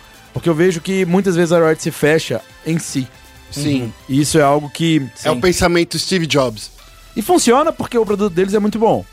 Mas eu vejo que pro LoL continuar sendo o esporte que é meu trabalho e principalmente que é uma paixão minha e de muita gente, a gente precisa de ter em 2019 principalmente uma virada, uma inovação bem grande. Vou te falar que eu tô adorando muito esse programa, porque tem o Diogo e tem o Diego aqui, juntinhos, eles conseguem fazer contrapontos muito legais. Obrigado, gente. Sim, sim, é, é bacana. Sem querer, você mandou um. Mandou um. Foi, foi um plot twist muito legal. Tem, tem- tem uma coisa que particularmente, é, é, eu tô começando a mexer com LoL agora, né? Tá, tô conversando com o Diogo isso lá fora, eu tô começando a narrar mais LoL agora, alguns torneios menores aí, né? E tem uma coisa nas skins do LoL que me incomoda muito, tipo... Edição de verão do, do, do LoL, tem um Gragas de sunga. Que, peraí, Rito. Riot, peraí. Gente, isso me incomoda muito. E tem até uma história engraçada no final do programa, eu, eu conto. E quando eu fui fazer o teste de narrador, se tiver tempo, eu conto que foi, nossa, foi, foi magnífico. Beleza, já que o, o Diego nos deu a deixa, vamos passar pra falar de LoL? Vamos focar o Nexus. Bem-vindo a Summer's Rift.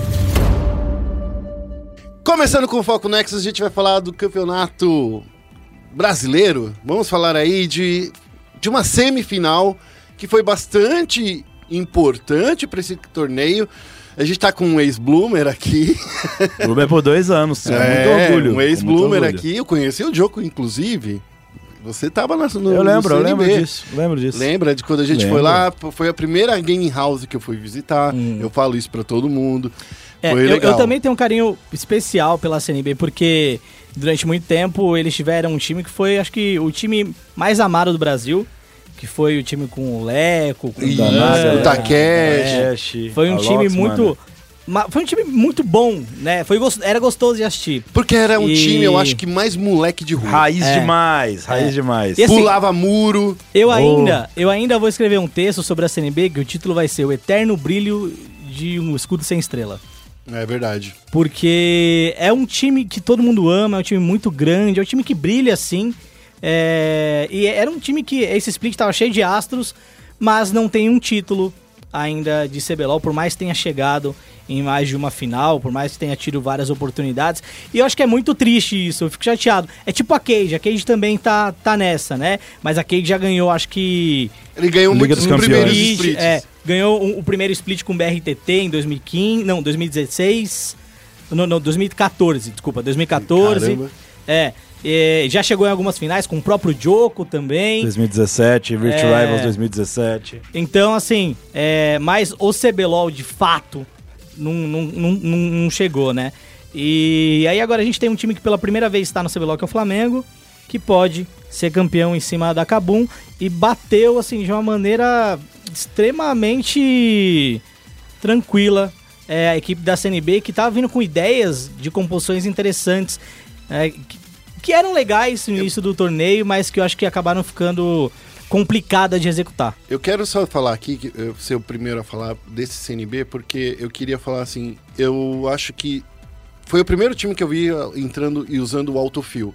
E que me causou um hype incrível. Eu achei da hora demais também. que me causou um hype incrível porque eu falei assim, cara, é isso que tem que ser feito. Enquanto a gente via muitos times reclamando que, ah, o meta mudou, ah, eu não consigo fazer isso, tal. Eu vi a CNB e falei assim, vamos usar as armas que a gente tem. A gente tem, tipo, 12 jogadores. Sei lá, vamos colocar os 12 pra jogar, entendeu? Eu gostei muito disso e era, era isso porque eu tava, entre aspas, torcendo pro time.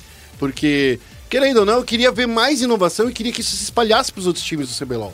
É, aí nós entramos num território complicado. Até agora falamos de muita coisa que pode dizer que eu não tomo muita ciência, mas especificamente CBLOL talvez seja a parte mais divertida da minha vida e mais trabalhosa também nos últimos 5, 6 anos. E quando se fala de CNB, realmente é um ponto emocional pra mim. A minha primeira grande final foi com o CNB em 2016. Eu fui contratado na reestruturação do CNB em 2015, onde essa, essa lineup tão querida tinha sido desfeita. E eu trouxe nomes que ninguém conhecia, no caso, a Revolta? Osh no top. Não, Não, não era o Revolta Revolta tinha saído. Eu- eu- Ó, ele tinha saído a já. né? Osh, Napon, é, Electrocat, que depois se tornou Yoda, né? A gente trocou. Ah, pra AD, o Kalek, que depois entrou o Sky, depois o PBO. Pra suporte, o Oz. Então. E o Napon também. E o né? Eu falei o Napon? Falei, Falou? falei, falei, Ah, tá, falei. desculpa. Ou não, não sei, mas claro, e o Napon que tá comigo agora, Uhum. inclusive. Então todos esses jogadores nunca tinham competido em nenhum lugar. E naquele campeonato a gente terminou em terceiro na fase de grupos. Junto com outros times que eram super tradicionais. É, o primeiro split vocês quase foram rebaixados com Ah, o não, Yoda. a gente. Não, não, não, não. Não foi? Não, primeiro foi com o Electro. É, foi com o Electro. Aí a gente, a gente, a gente perdeu a, a quarta de final para Cabum Black. Então, mas foi. Não, foi, Foi, com o foi, Electro. foi, Foi, com o Electro e Yoda foi quando? O Yoda foi no meio do ano pra frente, quando o Electro saiu. Isso, e aí depois. A gente quase foi, a gente quase foi rebaixado. Vocês quase foram rebaixados. E aí depois vocês tiveram a grande campanha que foi chegar na final. Isso, não, então. Foi 2015, a gente foi ok no primeiro split. Isso. 2015, segundo split, a gente quase foi rebaixado. Aí o Isso. final do ano teve aquele terceiro split, que foi atípico 2015. Aham. Foi um split de uma Nossa, semana. verdade. Todo mundo esquece o que aconteceu. Esse a gente ficou em terceiro, quarto. Foi bem. A gente tava muito bem em treino em 2016. Não deu certo, tivemos um split muito difícil. Aí teve aquela história do Yoda sair, do Vest aceitar o desafio. Uhum. Depois, 2016, segundo split, vieram os ex-Kabum. A gente conseguiu chegar na final. Depois, final de 2016, eu saí e fui pra Cage. Então, foram dois anos muito legais da minha vida. E a CNB fez esse campeonato algo que realmente foi muito criativo. Que muita gente deu como uma doideira. Mas eles usaram o meta maluco ao favor deles e se tornaram os mestres disso. Mas é triste pra eles, nem tanto, mais ainda, né? Mas o meta do LoL, como eu tava comentando aqui com o Hades, ele muda muito rápido. E essa estratégia de você jogar com o meio de bot lane, apesar de ainda ser viável, ela foi mudando, foi mudando, foi mudando. E por mais que eles fossem os mestres dela, ela começou a não ser tão eficiente. É, e era isso que eu ia falar. Da mesma forma que eles foram os mais rápidos a se adaptar à mudança do meta doido, eles foram os mais lentos para se acostumar ao meta básico padrão. E eles tentaram inovar mais ainda nessa final. E isso foi algo que quem treinava com eles já sabia que ia acontecer, com a ideia de jogar com a The Carry Top na mão do robô. Que inclusive é o destaque pra mim dessa CNB nesse split, é o destaque absoluto. pra mim é, me- é um dos melhores jogadores desse split, ponto. Sim, e ele vem numa crescente desde 2016, desde 2017 principalmente. E jogar de Kelly Top é algo que é feito em alguns lugares do mundo. Ah, o mais recente foi a Vayne do, do time do Uzi, que eu não sei se foi ele que jogou, não lembro, acho que foi ele. Não lembro se foi ele que jogou de Vayne Top contra Mundo no começo do campeonato chinês esse ano. Nossa, é verdade. É, teve é, esse episódio. LPL, foi no LPL, LPL é doideira, né? Mas. É que na LPL pode tudo, né? É, inclusive, só uma observação, a- essa forma de jogar o Jimmy também tirou de lá. Porque foi justamente isso que aconteceu. Tipo, a galera começou a meio que usar um autofil lá também. E aí eu acho que ele olhou e falou: Putz, eu tenho o elenco pra isso. E eu vou utilizar. Então, antes do Jimmy fazer aqui, fizeram na LPL também. E eu senti pelo áudio dos jogadores que eles estavam extremamente confiantes. Quem, quem ouvir, quem não, quem não teve curiosidade ainda, dá pra você ouvir que eles estavam muito, muito confiantes Sim. na formação deles. Mas, apesar disso tudo, é, não conseguiram o impacto early que geralmente eles têm pra snowballar o jogo, já que eles não estavam enfrentando um time qualquer do outro lado. Eles estavam enfrentando um Flamengo que veio por baixo do radar de todo mundo, mas que saiu do, do circuito desafiante bem fortalecido, depois da, da perder a final e ganhar o acesso em cima da T1, que fez mudanças interessantes, que contratou o Goku, que é um star player, é um jogador incrível, eu tive a oportunidade de treinar esse ano na Pro Gaming, e também contratou um jogador diferente para a selva, que é o Shrimp lá, outro jogador extremamente mecânico. Monstro. Mas, claro, você tem destaque para todos os jogadores. Os cinco jogadores do Flamengo estão em excelente fase. Jogadores novos, jogadores que estão em nova posição, como o caso do Eza, se mostrando melhor ainda. Mas olha, se tem um cara que faz você acreditar um Flamengo campeão desse CBLOL, é o Gizu. É verdade. Assim, Eu jurava que você ia falar o BRTT e ia concordar. não, mas o BRTT, é, é, o pai, o pai tá chatíssimo, não tem o que fazer. Tá. Chatíssimo. Só que é diferente porque você já espera que o pai esteja chato. Isso já Concordo, é algo, isso já é concordo. algo Principalmente quando ele chega numa Concordo. final, né? Ou o pai em final. Nunca o pai em perdeu final é uma gigante. final na vida de CBLOL. Só que o negócio do, do Jizu é que você esperava performances 8 ou 80 dele desde o Isso. desafiante. Porque era isso que ele fazia no desafiante. Ele, ele nunca teve duas séries seguidas que ele estava bem as Mas, duas séries mas seguidas. muita gente atribuía também o desempenho fraco do Jisoo à, à performance do Túlio na, na selva. Tá? É, até, inclusive, era um debate interno do, do Flamengo em relação à mudança da selva, porque parecia que o Jisoo não conseguia performar, porque a selva parecia que nunca tinha vantagem, coisa do tipo. Isso é o que eu escutei.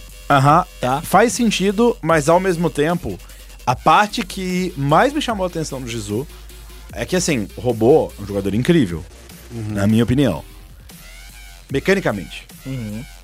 O Jizu enfrentou matchups que ele não conhecia.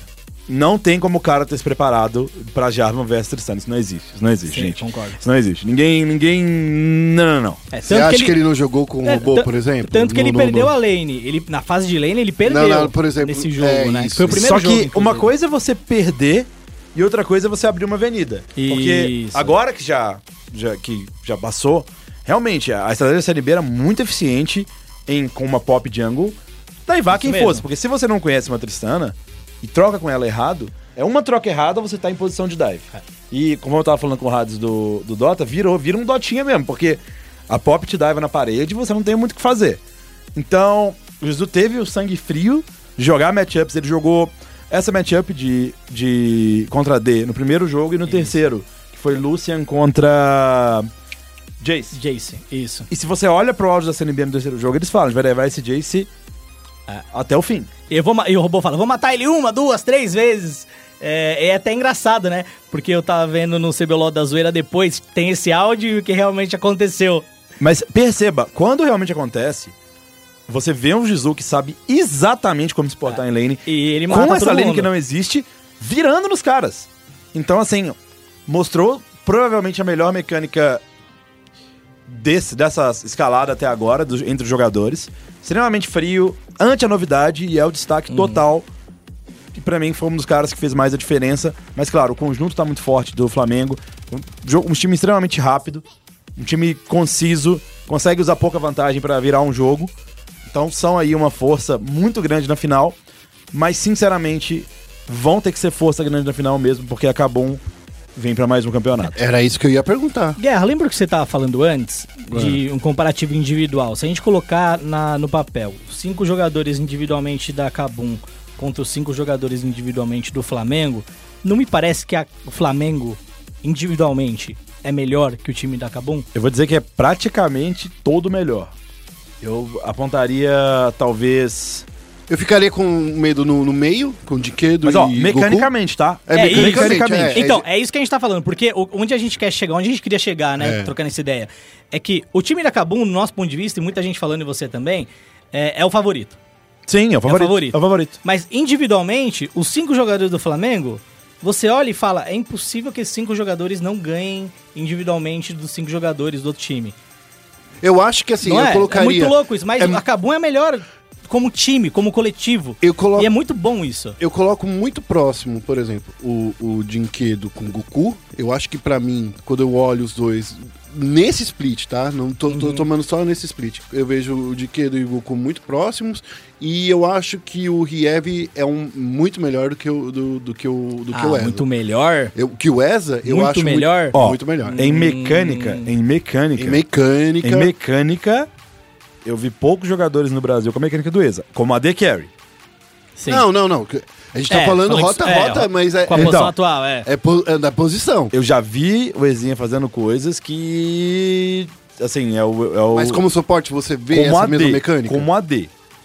Ele mostrou uma mecânica muito boa de alistar, que é um suporte que demanda isso, Uhum. durante todo o campeonato, especialmente que é agora. Mas o, o que o Riev pra mim tem de diferencial, pelo que eu ando vendo, não é nem tanto a parte mecânica, mas a parte tático-mecânica. Que é você unir uma mecânica de boa qualidade com algo preciso. Que é um exemplo muito bom disso. Coloca lá em PRG e Kabum, o dive, quando a PRG está blue side, a Kabum está red side, o dive de Lucian Brown Kindred, Nossa. numa Ashe e num Rakan. Aquele dive foi muito clean. E ele Muito controlou, é, ele controlou todo o agro da torre, dando o primeiro dano, né? Ele deu o E aí primeiro dano depois- com o Ignite, Isso. depois tancou o limite e você percebe que ele tagou a passiva ainda. Ele não deu o quê? Então ele correu o mínimo de risco, o máximo de execução e foi assim, os caras estavam nível 2. Ah. Depois eles Monstro. abriram uma avenida ali. Então o Riev ele tem essa característica de estar entendendo muito bem do jogo. E esse é pra mim o diferencial do Flamengo e por isso que a maior parte das pessoas coloca do Flamengo não, do Cabum, da Cabum em relação ao Flamengo. Por isso que muita gente tá colocando o Cabum como favorita. Esse conjunto é muito forte. E O eles conjunto. E quando você tem um conjunto tão forte, a mecânica é algo trivial. É, a- é o time da INTZ de 2016. Isso, isso. Mais ou Inclusive, menos. inclusive ou desde menos. Não, 2016 mas o assim, time o não Micão- chega das finais de, do, de split, né? O O Micão, último ele não tinha toda essa mecânica, né? A gente não via toda essa mecânica, a gente sabia do Yang e do Revolta, Você assim, subestima o Micão. mas não, ele não tinha essa mecânica. Você e o Joxer ainda estava então. se mostrando um excelente trash naquela época. Ele estava se desenvolvendo ainda.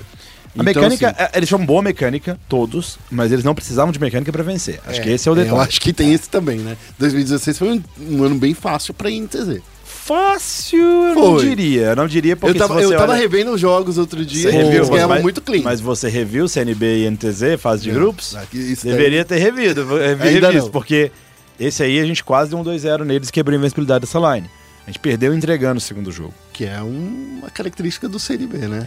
Aí, aí Que- eu não vou, aí é Dali, Dali, Dolly. Então, é. É que a gente fica falando, a gente fica fa- brincando, Hades, ó, Mil, ei- mil tretas nos estúdios ESPN hoje. eu, quero, eu quero que você entre aqui na farpa. A gente tava tro- brincando, a gente não é nada sério, mas a gente tava brincando que a PEN, por exemplo, é conhecido como time do empate.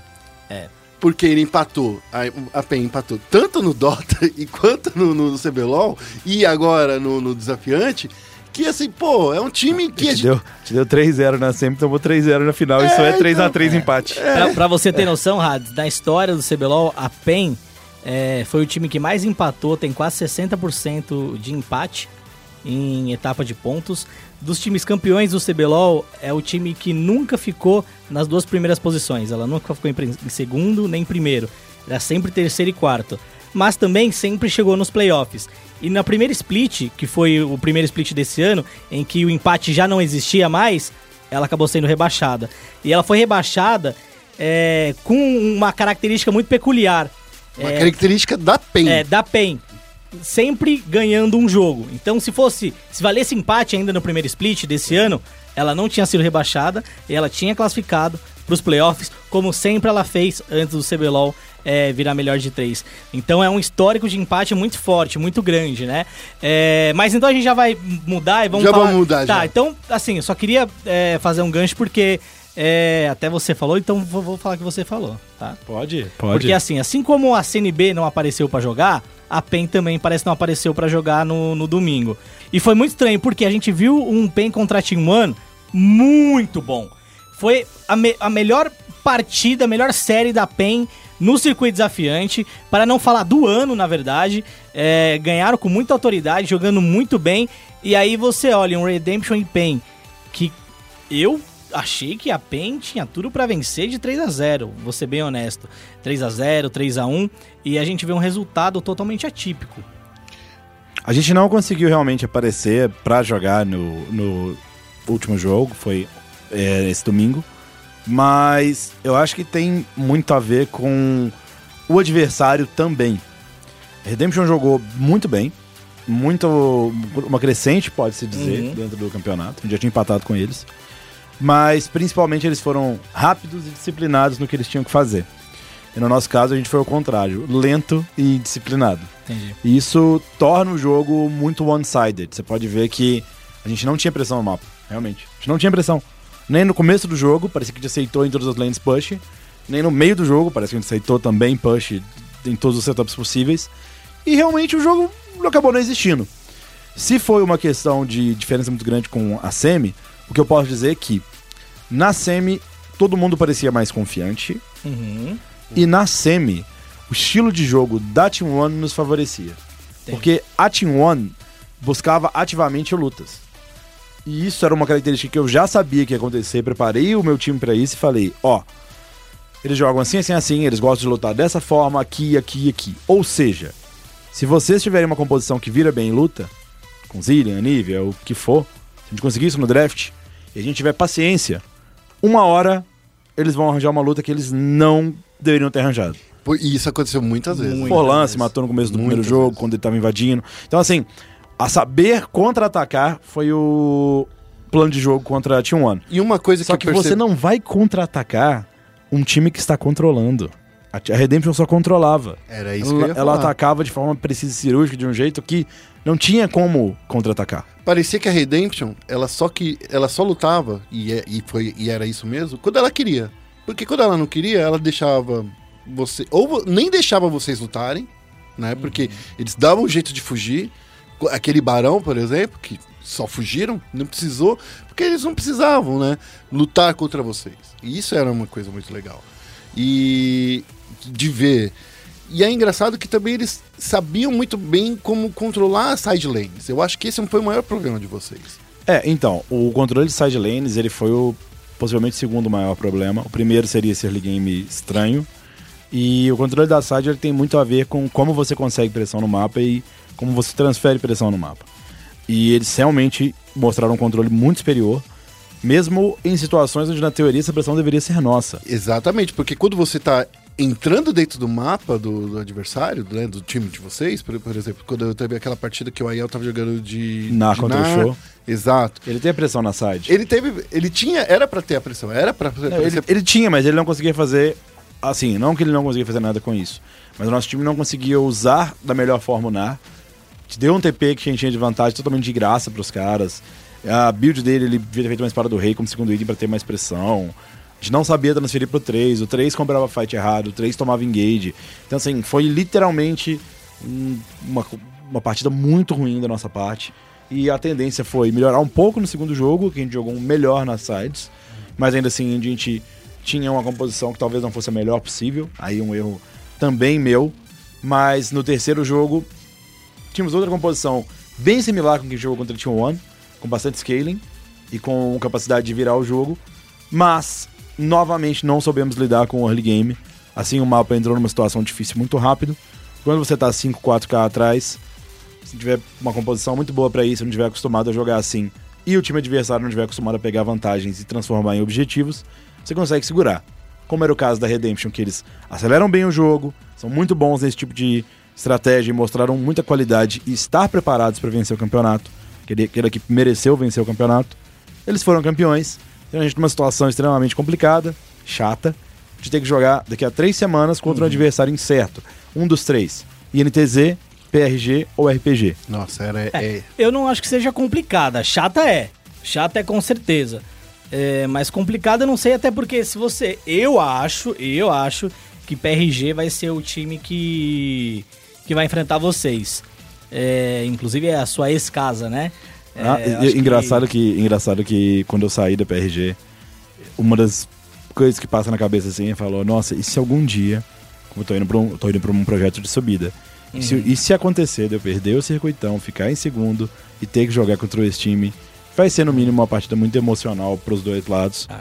especialmente de alguns jogadores. Então, assim, é, tomara que isso não aconteça. Eu não gostaria de jogar contra a PRG por ter um carinho muito grande pela organização e por quem trabalha lá, mas a gente não escolhe. É, realmente vai ser como os confrontos vão ser decididos no rebaixamento, na série de escavada.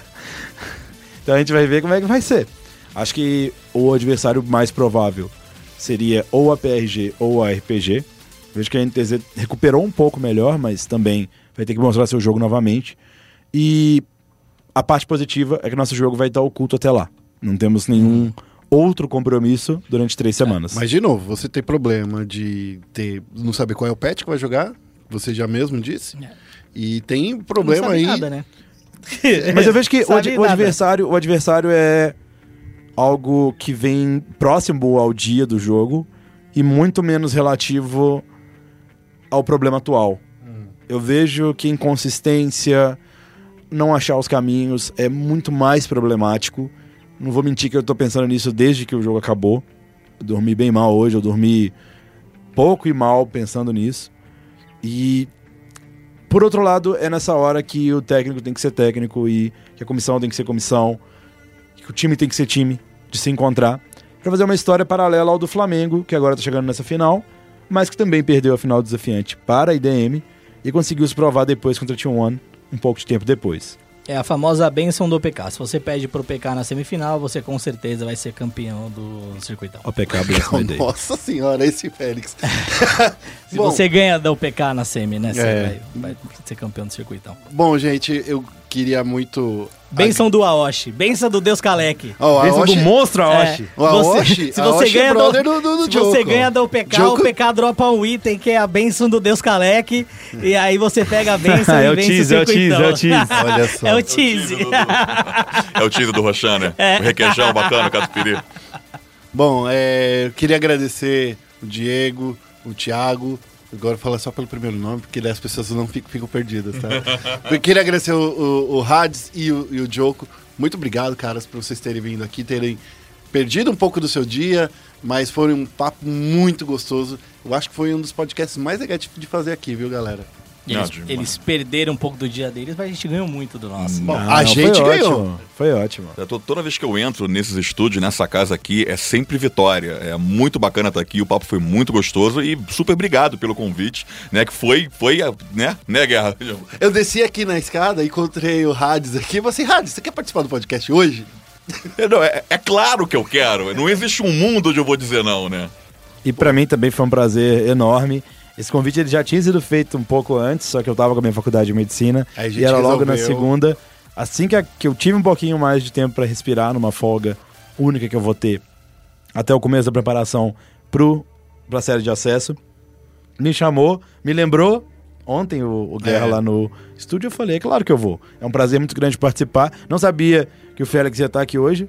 Não, realmente eu falei, eu não sabia que você ia estar aqui hoje, eu não lembrei disso. Por quê? Você acha que eu sou uma Ah, não, que- pessoa? Porque quando a gente geralmente convida alguém, É. ou você não tá aqui, ou não É, sou eu. Ah, não. Entendeu? Nem, nem, é- isso aqui, dessa forma, eu não lembro de ter ouvido esse podcast. Assim, É, tipo de. quatro pessoas. Double, Sim. quadra. Pô, eu pensei, não sabia que o Félix ia estar aqui, eu odeio esse... Não, é porque eu achei esse que. Eu, eu achei, eu achei, eu achei não que. ele- gosto Obrigado dele. por você fazer o Eu achei que ia Marcelo ser eu e o. Guerra, mas eu achei que ia ser eu e o Guerra. Mas foi muito mais legal. Teve Ah, o Félix junto e teve o. Hades, que foi uma grande surpresa. Eu não conhecia ele, só tinha ouvido, óbvio, a voz nas narrações.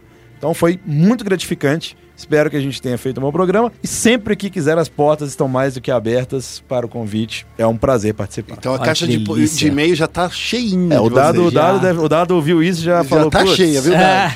Já coloca como membro fixo aqui já. Mas sempre que possível a gente, vai, a gente vai tentar trazer convidados também aqui, convidados bem legais, com muita bagagem, muito conteúdo. O programa hoje ficou muito mais legal É. por causa disso, né? A gente já trouxe o Lorevis Isso. é, num, num podcast anterior que eu falei que eles iam perder pra Cage. E aí eles ganharam, mas perderam pro Flamengo.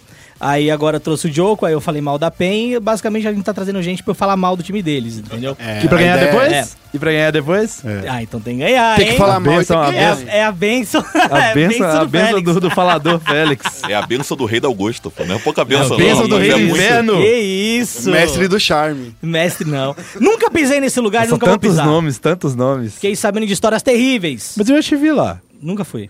Eu já vi passando por lá. Você viu ele no GG Não. Bar, eu acho. Pode ser passando sim, porque é paulista, né? Eu, eu, tenho- gente eu, faz. eu lembro, eu, lembro- eu lembro de te ver passando por lá. Mas eu, tenho eu tenho cara de cidadão do mundo.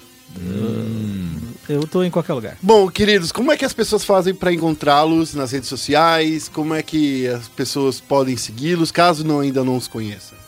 Então, é, no Twitter é arroba Diego Ades, H-A-D-S. No Insta, Adjezor, Ades com Z-O-R no final. E a fanpage é Dmudo Ades TV. O, o Guerra tá emocionado, que eu não sei. Agora eu vou falar que eu passei o programa inteiro chamando ele de Hades. E ele Não, me não. fala Hades. Não, não, não. Na, na realidade, tanto faz, tanto faz. É. Tanto faz. Eu, Relaxa, eu- eu- tá tudo eu só- eu já estava Não, não, suando não aqui faz. as bicas. Tá, tudo bem. Pra quem não faz, viu, tanto Guerra faz. botou a mão no coração, deu um E suspiro. daí eu ia falar assim, vamos ter que gravar tudo de novo, gente. É porque, é porque quando eu falo é, é, é Hades, as pessoas acham que é com R. Né? Então eu falo Hades, lá o Hzinho mudo, que fica mais fácil de passar, né? E o meu é muito simples também. É, ó, você vai no Twitter, você procura por Jocolol, no YouTube por Jocolol e na Twitch por Ia Djokovic, embora eu não faça muito tempo, Facebook Thiago Djokovic Maia. Embora eu vou te falar que eu não posto nada há muito tempo e não vou postar nada tão volumoso no YouTube até a gente terminar isso. Eu vou te falar que eu sou um espectador do Joko, eu roubo todas as análises de pet dele. Então, eu assistindo. gosto de fazer uma eu, análise de eu, pet, hein? eu escuto ah, todas essas análises de patch, eu tenho que dizer. Eu fico jogando ou fazendo alguma coisa e escutando. Eu tenho esse hábito, eu gosto bastante. Hades, tá na hora de você fazer também.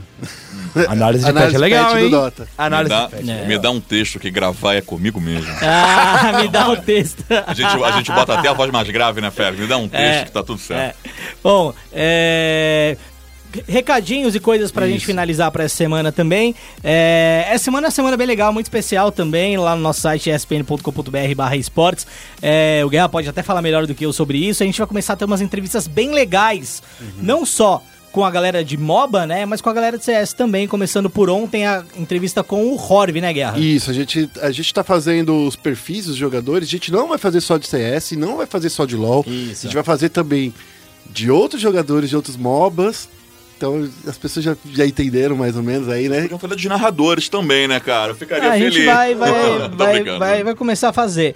É, então é, é um trabalho bem legal Isso. que a nossa redação tá fazendo, porque às vezes a gente conhece um ou outro jogador, mas a, a gente tem que ter a noção, né, e de, de saber que não é só de jogadores famosos, jogadores com muito título que o esporte é feito, Isso. né? Assim como o futebol, não é todo mundo que ganha milhões de reais é, jogando em times grandes. A gente A tem gente- outros jogadores também que merecem ter o seu destaque. Esse exemplo do Harvey, por exemplo, ele passou 10 meses praticamente sem jogar porque ele ficou num contrato totalmente amarrado com a Immortals, né? Que é a dona da MBR que a galera fica babando o ovo. É, então, daí a gente, a gente fez um perfil dele, contou a história dele, de como ele passou esses 10 É. meses e como agora, finalmente, depois que ele se deslanchou de tudo isso, Isso. se juntou com o pessoal da, da Não Tem Como, né? Então, assim, ótima matéria que o, o Rock fez, leiam aí. Queria agradecer também o Félix que tá aqui, que é o arroba Félix. Sigam ele nas redes sociais. É isso aí. Eu sou, eu tô, eu sou inspirado pelo Mauro César. E eu queria que É, Acho você. que é o grande nome do jornalismo é, esportivo brasileiro. Eu amo ele. E se você vier falar comigo, se você for tranquilo, a gente é tranquilo. Se você for cuzão, a gente é cuzão. Nossa senhora, o Félix soltou a boca. É, gente, sigam a ESPN Esports nas redes sociais, tanto no Facebook quanto no Twitter, é ESPN Esports BR. Eu queria agradecer também, é, de novo, a presença dos nossos convidados e pedir para você, amigo que tá aí ouvindo, tem alguma sugestão de convidado, sei lá, Isso. de pauta daqui do programa pra gente debater, manda lá no nosso, no nosso Twitter ou coloca também a hashtag Central Esportes que a gente vai lá e procura antes do programa. Um recadinho antes de acabar agora falando esporte. Se você já deve ter reparado, mas a ESPN Brasil tá no canal básico da NET. Isso. Tá? Então, se você assina a NET, você tem um canal básico, você não tinha ESPN antes, mas você tem agora. Gay. Tá? E agora também a NET e outras operadoras têm o ESPN Extra, que é o principal canal de esportes agora da ESPN, tá bom? Então se você, ah, não conheço o canal, não sei o que que é e nananã, vai lá, vê se seu pacote tem ESPN Extra. Se não tem, eu acho que dependendo da operadora, se você pagar mais 5 reais por mês, Isso. você consegue ter o extra. E é lá que a gente vai colocar é, grande parte dos nossos torneios de- do resto de 2018 e de 2019 também. A gente promete que o bagulho vai ser louco. Vai ser doido. Então é isso aí, galera. Obrigado pra todo mundo que ouviu até agora e um abraço pra todos. Tchau, tchau. Mua! Beijinho!